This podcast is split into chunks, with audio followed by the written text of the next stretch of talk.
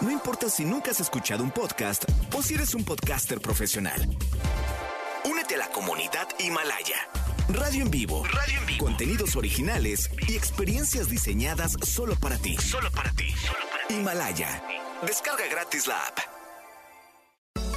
No importa cómo estés, siempre puedes estar mejor. Mejor, mejor. Con Reavivadas.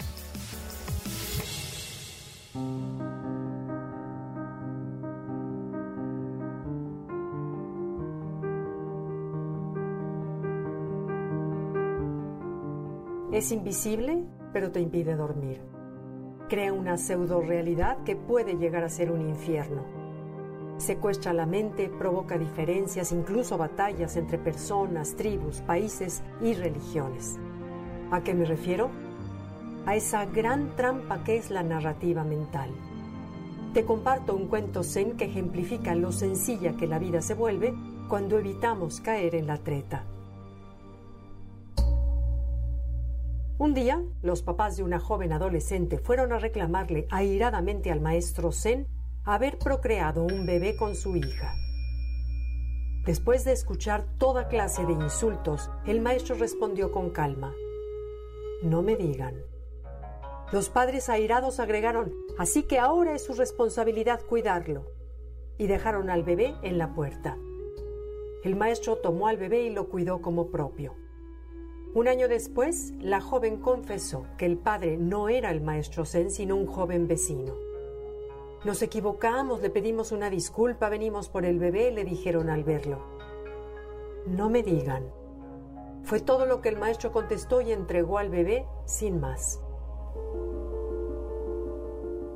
La historia que narra Eckhart Tolle es un ejemplo extremo de vivir en apertura y aceptación total de lo que es y tomar solo los hechos sin permitir que historias o justificaciones nos coloquen del lado bueno o malo o bien aprisionen la mente.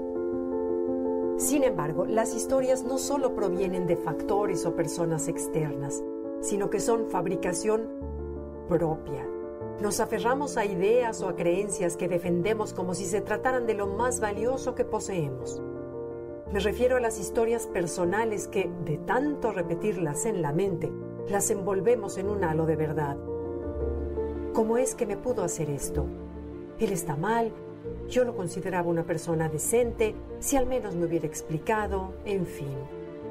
Este estilo de narrativas comienza a contaminarnos, a difundirse y a convencer a nuestros allegados en reuniones, asambleas o sobremesas.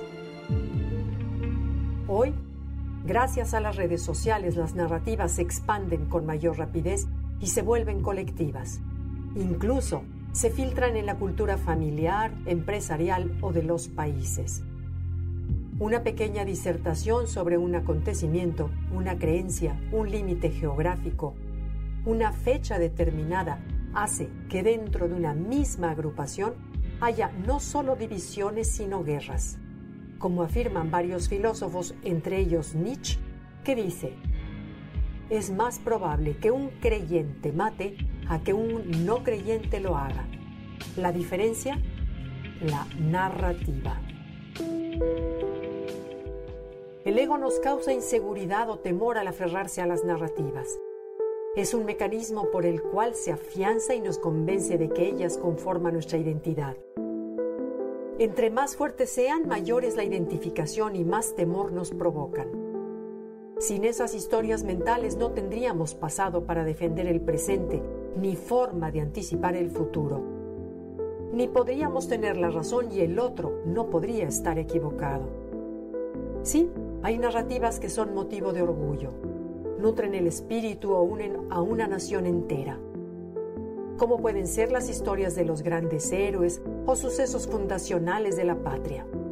Sin embargo, otras, la mayoría, permanecen sumergidas en la oscuridad por años, como la parte baja del iceberg que callamos y rumiamos. De ahí su peligro. No solo pueden causarnos ansiedad y quitarnos el sueño, sino separar, contrapuntear y provocar encono en familias, países, organizaciones, sectores de la población, partidos políticos o religiones. No caigamos en la trampa de las narrativas.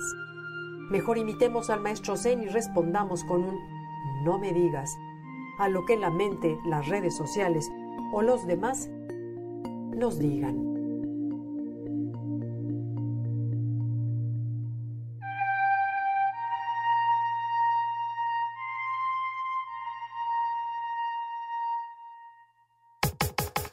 Comenta y comparte a través de Twitter. Gaby-Vargas. No importa cómo estés, siempre puedes estar mejor. Mejor, mejor. Con Gaby Vargas.